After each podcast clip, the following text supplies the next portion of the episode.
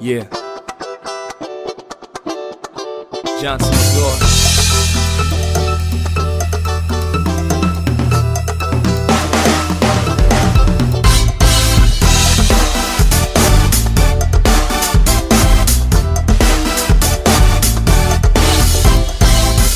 Bienvenidos a la edición número 62 del Informal Podcast. 61. Entonces, o sea, está, que pensé que estaba quedando bonito. Otra vez. No, no, no, no, tranquilo. Esto No, tiene no, que dale, ser parte otra- de los bloopers. Otra vez, otra vez voy. Uno, dos y tres. Bienvenidos a la edición número 61 del Informal Podcast. Quienes habla, Jesús Alfonso, transmitiendo este episodio junto con mi compañero Santiago Altra Altragas, ¿ves? Es que no, no, al, va- al triaga, al triaga. Yo no, no soy da. un mezquino.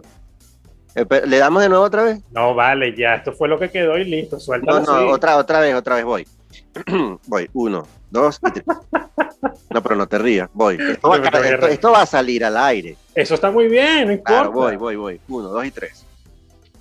Bienvenidos a la edición número 61 del Informal Podcast. Quien les habla, Jesús Alfonso en compañía de Santiago. Santiago. Dios mío, ayúdame. Voy otra vez, no estoy borracho. Voy otra vez. No, esto es un ¿Qué blooper auditivo. tomando? ¿Qué Este es un bloop- tomando? Esto es un blooper auditivo. Voy. Uno, dos y tres. Amigas y amigos, bienvenidos a la edición número 61 del Informal Podcast. Quienes habla, Jesús Alfonso, en compañía de Santiago Altriaga. Estamos aquí para ustedes en una edición nuevamente, digamos, para improvisar un tema que sacamos a última hora, como casi todo lo que hemos venido haciendo. Pero creo que a veces estos son los mejores temas. ¿No te parece, Santiago? Estoy totalmente de acuerdo contigo. Eh, qué bueno, qué bueno. Esta introducción quedó muy buena, de verdad, Jesús Manuel. Te felicito. Gracias. Este, por primera vez no me cambias el apellido.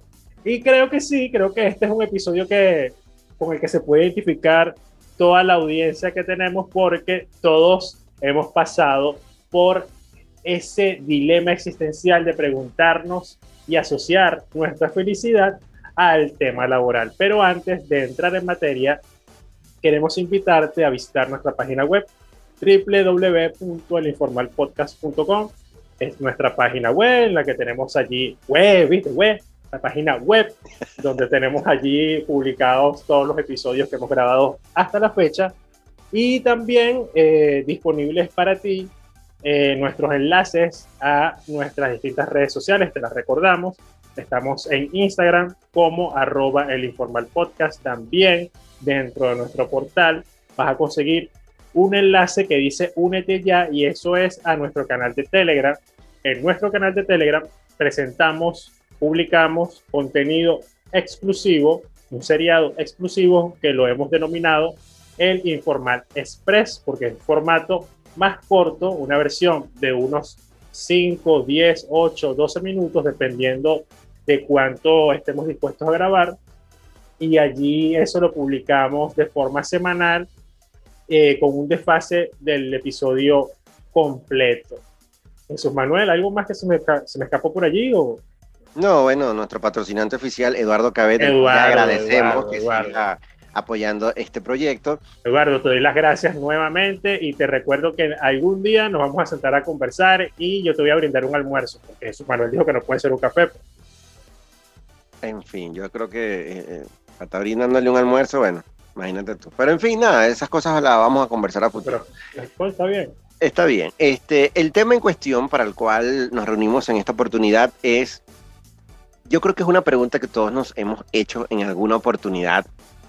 ¿Es usted feliz en el trabajo?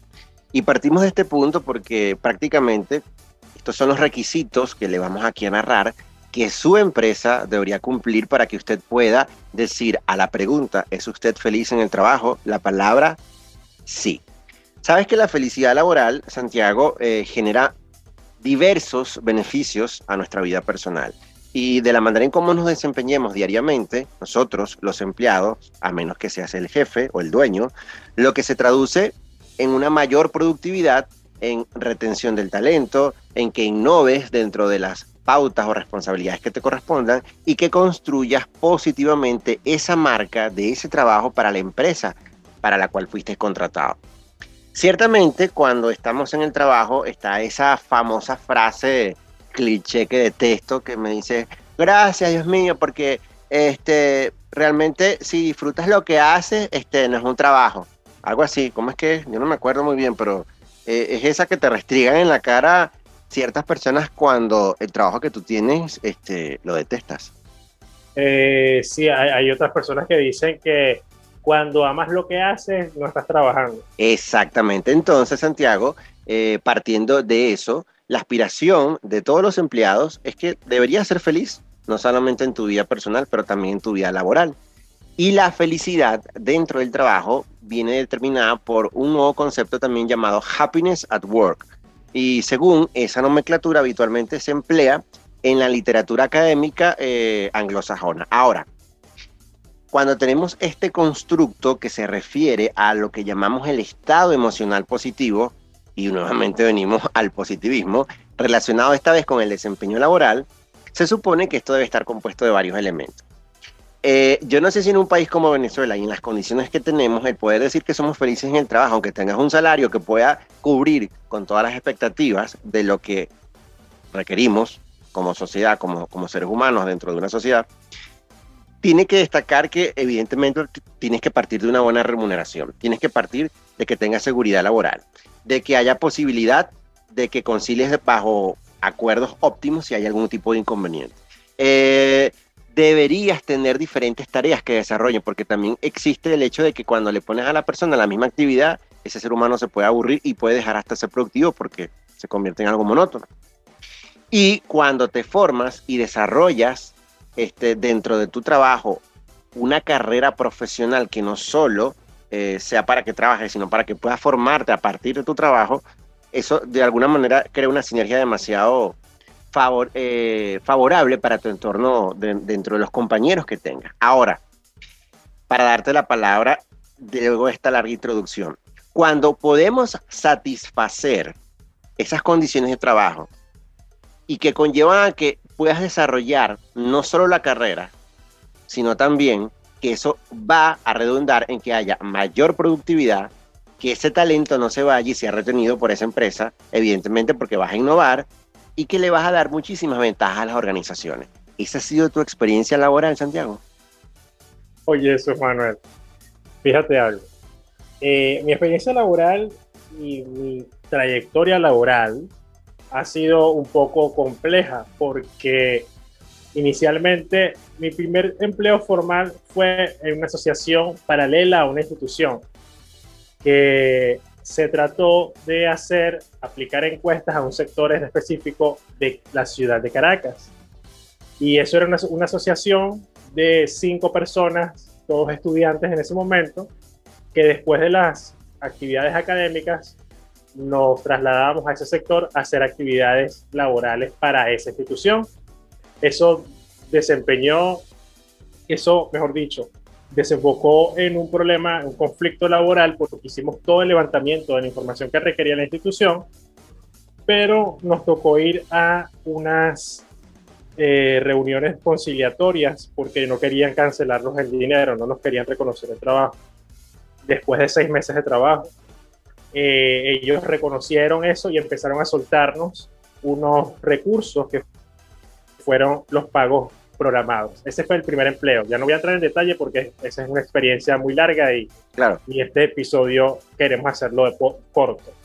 Después de eso fui a trabajar, ah, bueno, a la par de eso hacía también el trabajo beca trabajo. O sea, mi, mi, mi actividad diaria era esta 3 y 50 de la mañana, en ese momento no existía ferrocarril para Caracas, llegaba a clases, empezaba las clases de las 7 de la mañana hasta mediados del mediodía. De esa hora empezaba el, la beca trabajo, que era desde las 12 del mediodía hasta la 1 y media. Después de allí salía corriendo al 23 de enero, hacía mi actividad, que te estoy diciendo que era con esta asociación de compañeros. Posteriormente salía corriendo a la universidad y agarraba el autobús para mi casa. Ese era mi, mi ciclo de trabajo en ese momento universitario. Posteriormente a eso me gradué y como toda persona llego a la diatriba de decir, wow, estoy graduado, perdí tantos años de mi vida, ¿qué voy a hacer con mi vida ahora? Y comencé a trabajar en una floristería. Ahí duré un día. Después de eso, seguí tanteando por aquí y por allá, conseguí un empleo formal, duré dos días. Después de eso... No, pero el problema eres tú.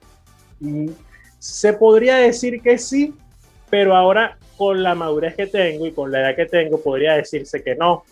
Porque una de las cosas que es la que vamos a hablar en este siguiente punto es cómo retener el talento. Y si tú tienes un clima interno que promueve felicidad entre los trabajadores y los colaboradores, eso te permite a ti retener a las marcas que están auspiciando a tu compañía, pero al mismo tiempo te permite retener a las personas que te desempeñan esa actividad.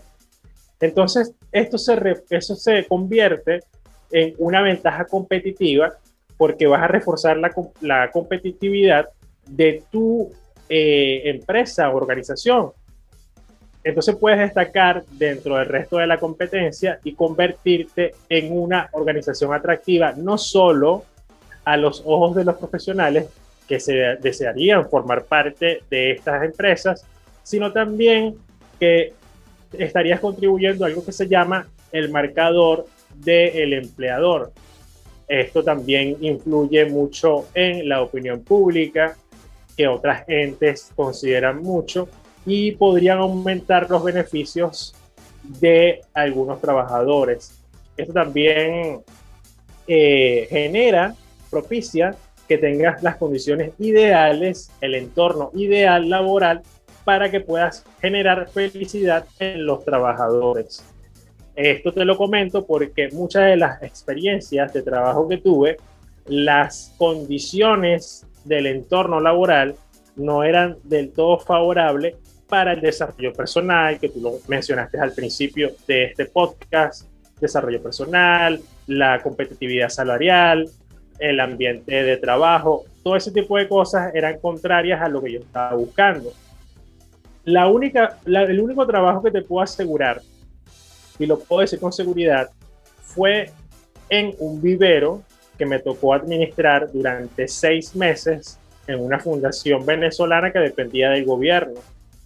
Fueron los mejores seis meses trabajando de mi vida porque me encargaba de administrar absolutamente todo lo que sucedía allí, la cantidad de plantas que se iban a propagar, eh, cómo se iban a propagar, cuántas eran ornamentales, cuántas eran frutales, cuántas eran para reforestar, eh, aparte de eso, los ingresos eran propios, vendíamos las plantas y llegamos a generar ingresos que nos permitieron ser independientes económicamente de las, de las demandas internas, porque la nómina la, la pagaba la institución. Pero las condiciones de trabajo fueron tan geniales sin un jefe encima de ti. O sea, que estaba como jefe, él te pasaba un mensaje de vez en cuando y te preguntaba, Epa, ¿cómo va todo? Y tú le das un reporte, Epa, chamo, todo va bien, estamos haciendo esto, tal, tal, tal, tal, todo lo demás, sin mayor cosa. Y eso es lo que siempre me ha encantado de un trabajo, es que no estén encima de mí para hacer las cosas porque yo sé lo que tengo que hacer. Ahora, si yo no sé lo que tengo que hacer, ahí sí voy a pedir algún tipo de orientación. Pero para evitar hacer de esto una cadena o un monólogo, quiero preguntarte, Jesús Manuel, ¿cuál es la forma más habitual por la que sufrimos por este tipo de felicidad laboral. Mira, aquí hay, muchos puntos para, para, desarrollar eso, porque mientras tú estabas hablando, yo estaba anotando algunas cosas para no interrumpirte. Mira, esta nueva estrategia que estoy utilizando. Este, vale, pero me siento orgulloso. Sí, eh, eso del trabajo ideal mm, sí existe, pero tiene diferentes formas de concepción. A veces. ¿Tú, has llegado, disculpa que te interrumpa, ¿tú, has tenido ese trabajo ideal? Nunca. Este, y, bueno, si, si de mi trabajo me están escuchando, mm, por todo lo que voy a decir, seguramente me, me, van a votar. Este, pero partimos del hecho de que el trabajo ideal, tú lo dijiste, o sea, tú tuviste un entorno que, que, que te era agradable, si bien no eras millonario, pero sentías que lo que estabas haciendo estaba generando un producto que, era parte de tu responsabilidad, te sentías motivado, este, había mucha libertad para una decisión evidentemente responsable y que conllevara que fuese eh, que se mantuviera en el tiempo tu actividad y que fuese productiva. Entonces, más allá de que si lo que haces te guste o no, o para lo que estudiaste, te guste o no, yo creo que todo siempre va a partir de las condiciones del entorno.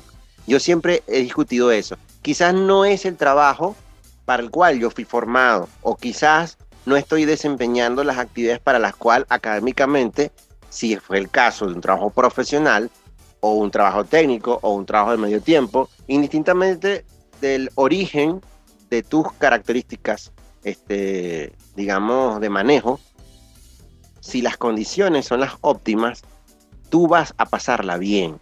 Y, yo creo que la gran desgracia de las condiciones laborales en muchos sitios, en muchas ciudades del mundo, y, esa infelicidad que se siente la gente es por las condiciones, más allá que el salario. Obviamente el salario va a representar el, máximo o la máxima aspiración de, todo lo, lo, que tú sueñas para poder este, mantener un nivel de vida ajustado a tus necesidades. El otro es, son los modelos de trabajo.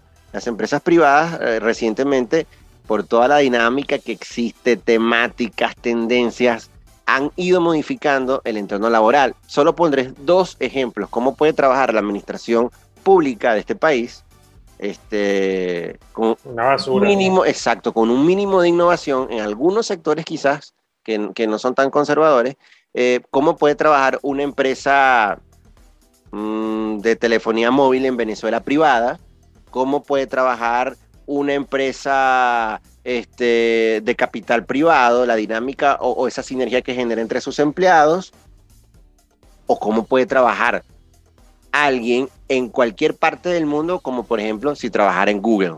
¿Entiendes? Entonces ahí también está sumando modelos y condiciones.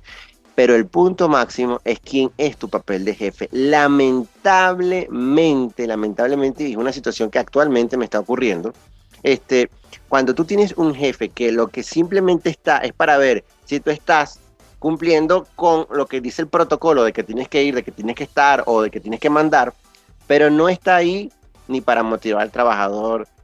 Pareciera como que el papel de jefe está para hacer maldita tu vida. Y lo peor de todo es que ellos parecieran que se sienten que haciendo eso, ellos van a aumentar la productividad y la eficiencia del trabajador. Y de verdad no lo hacen, lo que hacen es generar ese, ese sentimiento de infelicidad. Entonces, yo creo que la condición laboral y el papel de jefe son trascendentales para que tú dejes de sufrir en el trabajo. Porque cuando se llega a ese extremo, donde la mayoría de las personas, inclusive a nivel mundial y sobre todo en Japón, optan por el suicidio, por la depresión que se sufre hay varios ejemplos a nivel mundial. Uno de ellos fue France Telecom, donde muchos trabajadores optaron por el suicidio. Eh, el otro fue una crisis en la empresa Amazon durante la, reciente pandemia que actualmente vivimos de COVID-19, donde se denunció y salió a la luz pública condiciones inhumanas por parte e inclusive de, empleados de estas empresas aseguradoras o que tienen ese entorno como Goldman Sachs vía Twitter. Este, también, entonces decimos que vuelvo a caer. Creo que no, no, me voy a vanagloriar con lo que voy a decir, pero es que sigo teniendo razón. Son las condiciones, porque fíjate, se supone que si trabajas una empresa como Amazon, oye, debería ser bien. Si trabajas una empresa como France Telecom, bien. Eh, Goldman Sachs, pero caemos en lo mismo. Las personas que son responsables empresariales, que son jefes, comúnmente no se ocupan de estos problemas, Santiago. Entonces, creo que es más habitual lamentablemente el sufrimiento, la inconformidad, el hastío en un área laboral es por todos estos aspectos. Estaba pensando mientras tú estabas comentando todo esto, en pasados esos seis meses, estoy hablando de una misma institución. Fíjate, yo era completamente feliz durante ese tiempo. Después de eso, esta persona, que era el gerente en ese momento, el coordinador, me llama y me dice, chamo, en vista del avance que ha tenido el vivero, necesitamos que tú estés ahora en otra actividad, te gustaría, tal, tal, tal, y todo esto. Hmm. Yo me puse, me puse a pensar y yo dije, bueno, porque la relación era muy buena, muy buena, la confianza que yo tenía con ese carajo era otra cosa, y eso me hacía sentir muy bien. Entonces, nada, tenía un teléfono corporativo, era, y todo era, era ideal porque yo le decía, necesito hacer tal cosa, tal, tal, tal, para atender estas personas, tal, tal, tal. Plomo, la confianza, y eso, eso es, mira, eso es algo eh, incalculable. Pero cuando paso a otra actividad, viene un momento en el que eh, cambian la dirección y esta persona, ya, ya voy a cerrar la idea, esta persona cambia de, de, cargo y llega una persona que yo, con la que había estudiado, con la que había trabajado en un entorno de adolescente, adolescente no, de recién graduado, y esta persona empieza a cambiar todas las condiciones de trabajo y a convertir todo en un verdadero infierno. Al punto en que me mandaron una formación en el estado Monagas, donde me tuve que quedar viviendo alrededor de un mes y regresé a Caracas por decisión propia porque nunca me mandaban a buscar. Y después de eso, después de eso, antes de, antes de irme para Monagas, ya yo estaba eh, con dos meses en un escritorio sin ningún tipo de asignación laboral. Dos meses sentados en su manual, imagínate. Entonces estamos hablando de que no existe o no existió allí flexibilidad horaria, no existió retribución emocional, no existió formación y desarrollo, no existió posibilidad de teletrabajo y planes de conciliación en ningún momento. Tampoco lograron implementar herramientas como redes sociales o redes sociales internas, mejor dicho, para el uso de un horario laboral. Tampoco se dieron auto, eh, actividades que aumentaron una cohesión de grupo o empatía con algunos miembros del equipo, como el intercambio de responsabilidades ni nada de esto. Eh, tampoco se promovió un cuidado y bienestar de la salud física y mental, especialmente esa afectada, ni tampoco planes de igualdad y diversidad, liderazgo responsable, ni democracia interna, ni embajadores de marca, ni canales para proyectar la voz de los empleados, ni eventos internos. Esos que les mencioné, cosas que no se cumplieron, son algunos de los aspectos de la felicidad en el trabajo que deben ser considerados porque es, es como decir, todas las aristas que se tienen que cumplir para que una persona pueda decir, estoy feliz en mi trabajo. Es Manuel. Yo, cuando las veces que me tocó ser jefe, y por lo cual siempre tuve encuentros mmm, bastante agresivos con mis superiores, era porque yo me fijaba en algo que me parecía que no se toma en cuenta si tú ves a alguien productivo en una área específica, yo asumo que es porque le gusta lo que hace. Claro. Eh, y definitivamente eh, te está generando a ti eh, un liderazgo, te está generando que, está, que, que, esa herramienta que tú estás llevando a cabo parece que va por buen camino porque esa persona se siente que tiene una retribución emocional, que se está formando, que siente que se está desarrollando y se siente agradable consigo mismo, se siente feliz. Pero siempre llega alguien y te quiere sacar del área. Entonces, no, pero hay que moverlo, pero ¿por qué vas a mover a alguien que está siendo eficiente en un área? Y yo estoy seguro que cuando cambias a esa persona, esa área va a generarte una crisis. Ojo, estoy hablando de un trabajador responsable y eficiente. ¿Y para qué vas a meter a alguien? Porque tú dices que quieres moverlo. Entonces, cuando tú sacas a alguien de un entorno a otro, sin tú pedirle la opinión a ese ser humano y decirle, mira, yo siento la necesidad de que probablemente si te paso para esta área, este, considero que tú puedas ser más eficiente porque necesito que esa misma proactividad, todas estas eh, actividades que tú lideras aquí, todos estos potenciales que tú demostraste aquí, lo desarrolles en esta área donde tengo un embudo que no me está permitiendo ser eficiente y entonces todo se me está complicando más. Tú lo pasas, pero no te sientas un momento a preguntarle, ¿quieres estar ahí? porque pareciera que tú no importas, porque eres una pieza simplemente que hay que mover y ya. Entonces, una de las cosas que siempre he cuestionado a nivel laboral es cuando tú trasladas de un área a otra persona, porque yo creo que para ti es esto, pero tú te sentaste basura a preguntarle a ese otro ser humano si se sentía conforme con lo que tú estás proponiéndole o ordenándole, prácticamente ni siquiera es proponiéndole, ordenándole. Eh, yo creo que para mí todas esas cuestiones, evidentemente, primero te van a permitir que como organización sea más, más eficiente.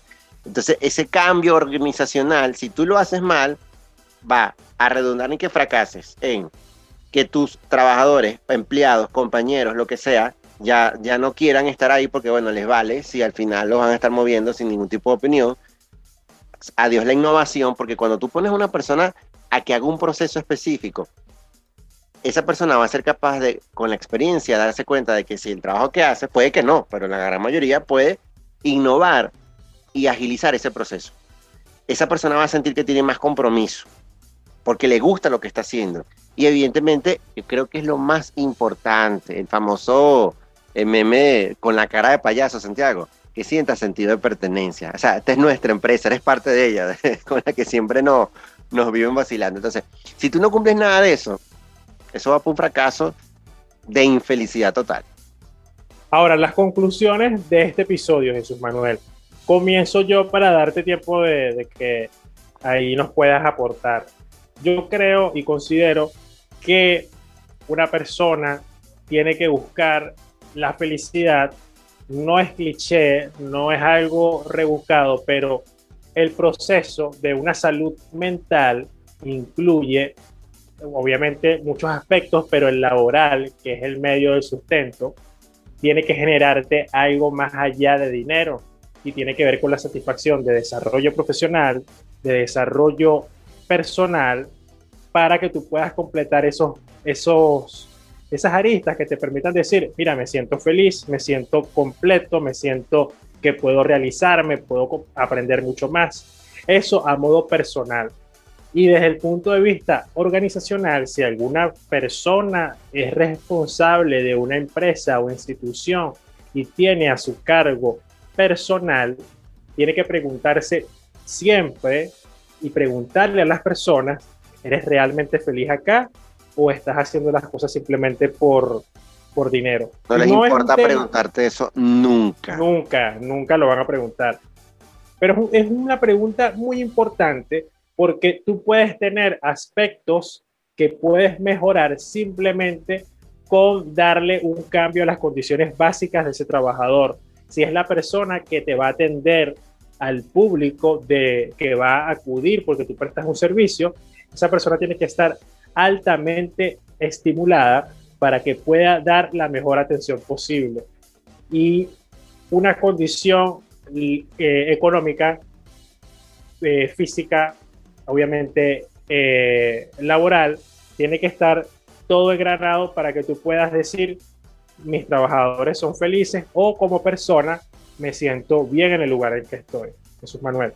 Bueno, eh, eso me lleva a mí que, tenemos que convertirnos en jefes o directores de, felicidad, ¿no? Esa persona que, que aprenda que la gestión del concepto, por eso es que a mí me extraña, si este gobierno en su momento llegó a crear un ministerio para la suprema felicidad, cosa que bueno, es un absurdo para mí, pero el, término de felicidad engloba mucho, engloba eh, todo lo que tiene que ver con las comunicaciones, con la confianza, eh, esa famosa cultura corporativa de pertenencia que me, que me parece un fiasco cuando al fin y al cabo eres un objeto más y, realmente no se te toma en cuenta.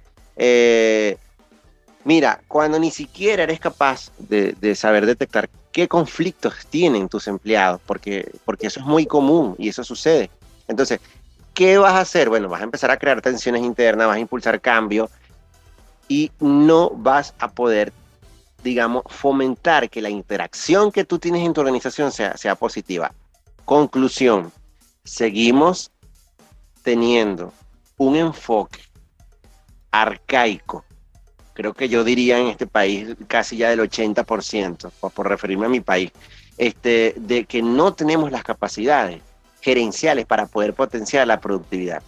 La excusa es que es la administración pública que no tiene. No, dentro de las crisis se supone que tienen que nacer las estrategias. El sistema entonces nos está haciendo que, no tengamos la capacidad para poder detectar cada uno de estos aspectos. Entonces seguimos con una visión muy, muy, muy antigua y no somos capaces de entender de que si la crisis llegó, tenemos la capacidad, y, lo ha demostrado otros eventos en otras, en otras sociedades del mundo, que cuando viene una crisis, la oportunidad está es para cambiar, para superarla, sencillamente.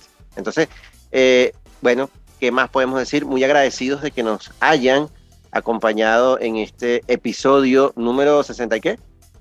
61, Jesús Manuel. Número 61. Y si usted es jefe, si usted es empleado, pero principalmente si usted es jefe, por favor, tenga a bien ser persona, ser un ser humano, no sea una bestia, no sea un robot que trabaja con máquinas, trabaja con seres humanos. Siempre recuerde que trabaja con seres humanos. Recordamos entonces que nuestras redes sociales son arroba el tanto en Instagram como en Telegram, www.elinformalpodcast.com, nuestro sitio web, y recordamos que tienen a disposición todos nuestros canales para que puedan interactuar y decirnos qué piensan y opinan de lo que hacemos. Por mi parte, Jesús Alfonso se despide hasta una próxima oportunidad. Santiago. Gracias por reproducir una vez más este episodio, este podcast, por apoyar este proyecto. Eh, gracias a todas las personas que han hecho posible esto. Y lo mismo, yo, yo creo que las personas tienen que, más allá del tema de lo que estamos viviendo en este momento, es ponerse un momento a reflexionar sobre lo que realmente nos hace felices y desechar aquellas cosas que no aportan. Hasta una próxima oportunidad.